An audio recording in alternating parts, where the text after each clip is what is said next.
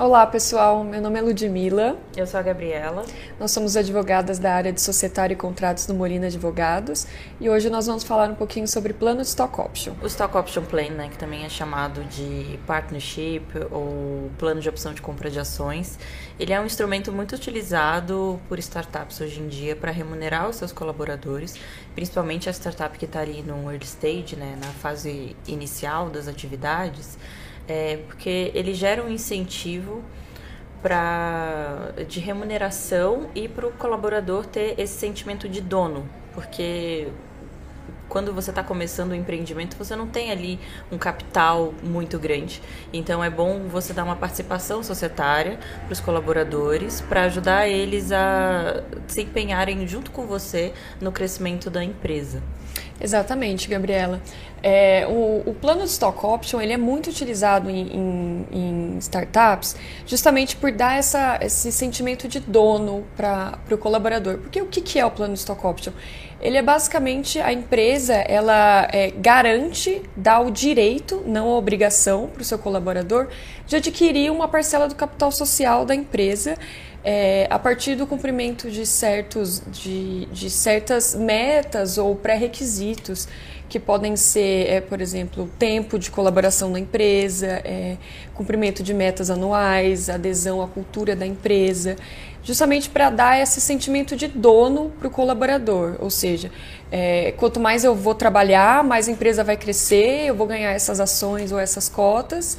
E quanto mais, mais essas cotas forem valorizadas, maior o meu retorno financeiro, obviamente. E Lud, explica um pouco mais quais são as principais características de um plano de stock option para a gente entender melhor.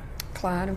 O plano stock option ele é, é ele pode ser formado da seguinte forma: nós podemos ter uh, o estabelecimento de um plano, né, que ele contém as diretrizes gerais de, de como vai funcionar é, essa questão de, de, dessa outorga de opção de compra para os colaboradores.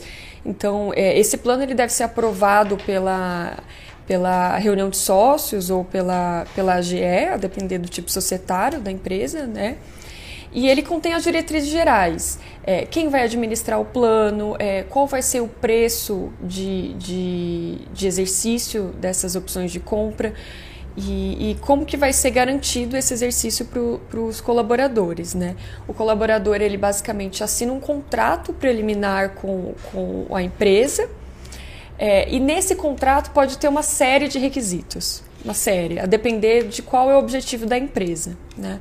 É, a gente pode ter, por exemplo, é, a questão de todas as metas, o que, que é necessário que o colaborador faça para que ele garanta é, é o acesso a essas cotas, né, ou ações.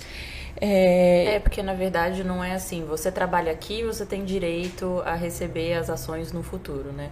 Você tem que cumprir algumas metas, ajudar essa empresa a crescer, e aí sempre tem uma métrica ali que os sócios estabelecem para você ter esse direito, e aí você tem o sentimento de dono e você também vai ser meio dono, né? Exatamente. E, e pode colocar um espaço de tempo entre a, a entrada, do colabor, a entrada do colaborador e quando ele pode exercer, é, é, adquirir essas cotas. Né? Por exemplo, o colaborador entrou hoje, daqui a um ano ele vai começar a garantir o direito de, de comprar essas cotas. E aí a gente pode estabelecer também, olha, um ano ele tem direito a receber uma parcela, ele pode exercer e adquirir uma parcela. Dois anos ele vai exercer pode exercer outra parcela, que é o chamado período de vesting. Né? É, uma série de coisas podem ser estabelecidas. Podem ser estabelecidas, por exemplo, é, a questão do preço. Qual vai ser o preço que ele vai, que ele vai pagar por essas ações ou cotas? Pode ser o preço, é o valor patrimonial das cotas, pode ser o valor de mercado, pode ser o múltiplo do EBITDA da empresa, por exemplo. Isso tudo vai estar estabelecido no contrato, uhum. Gabriela. E, e já que você falou um pouquinho da, da participação, né, aí do período de vesting, de quanto que eles podem, como que a gente consegue ter uma métrica, assim, de o percentual do capital social que os, os sócios podem destinar para esse programa de stock option? Isso é uma questão muito importante, porque é, isso remete ao controle da empresa, uhum. né? É, normalmente o ideal é de 10 a 15% do capital social da empresa. Porque se você garante um, um, uma porcentagem muito alta, isso pode influenciar no controle da empresa. Uhum. Então, é, o ideal é de 10 a 15% do capital social. É, quando a gente pensa em 15%, tem um pouco a ver com os quóruns de aprovação que antes tinham na sociedade limitada, né? Mas Exatamente. isso é um tema para outro programa. Exato. Então, o plano de stock option, o, né, o contrato de, de, de opção de compra, ele pode ter, ele tem uma série de requisitos. A gente pode estabelecer, por exemplo, a opção de, de recompra da sociedade. É, a, por exemplo, nós temos um, a, a empresa tem um colaborador e esse colaborador sai da empresa. E não é interesse da empresa ter um sócio que não seja colaborador, que uhum. não esteja ali todo dia lutando para ver a empresa crescer. Uhum. Então, principalmente gente... no caso de uma startup, né? Exatamente. Tipo, as pessoas, os colaboradores são o capital da empresa, né? É, Quando a gente fala girar, de sabe? tecnologia, desenvolvedores, é muito importante que a pessoa esteja ali. Você não quer um sócio que não seja um investidor que esteja lá sem trabalhar de fato. Isso, você quer ter uma, você não quer ter um sócio oculto, você quer ter uma pessoa que está ali trabalhando todo uhum. dia. Então você pode estabelecer no contrato que se a pessoa sair da empresa, a, a empresa tem o direito de comprar essas ações de volta. É, isso é super importante. E, e, e por um preço determinado. Tá? É, e é interessante que depois da, da celebração desse contrato de opção de compra, ele é uma expectativa de direito. Né? Ele, não é, ele não é uma obrigação, nem o, o, colaborador já tem o direito a essas cotas. Essas cotas elas vão ser adquiridas depois com a celebração de um contrato de compra e venda, que daí já é a partir do momento que ele já tem direito, já cumpriu todos os requisitos. É, também é interessante colocar é, hipóteses de afastamento do colaborador. Uhum. Por exemplo, o colaborador é, demissão por justa causa ele Isso perde os direitos de, de, de, exercer essa opção e de se tornar sócio, porque... Que faz todo sentido, porque daí ele já não está agindo no interesse do crescimento daquela empresa. Exato. Né?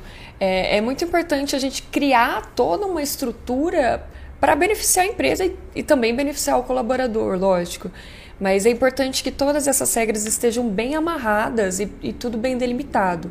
É muito importante deixar claro no contrato quais são as metas que o colaborador tem que atingir para ele poder exercer, é, é, para ele poder comprar essas, essas, essas cotas, né? Uhum.